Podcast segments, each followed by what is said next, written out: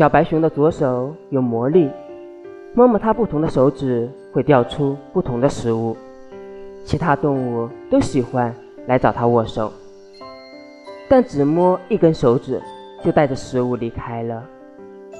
小白熊用左手跟大家挥手告别的时候，总感到有点孤单。一天，小河马来到小白熊的面前。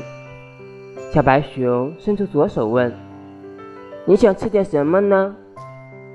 河马伸出右手，放在大白熊的整只左手上说：“我来不是为了吃东西，而是为了牵你的手。”从此以后，小白熊再也不孤单了。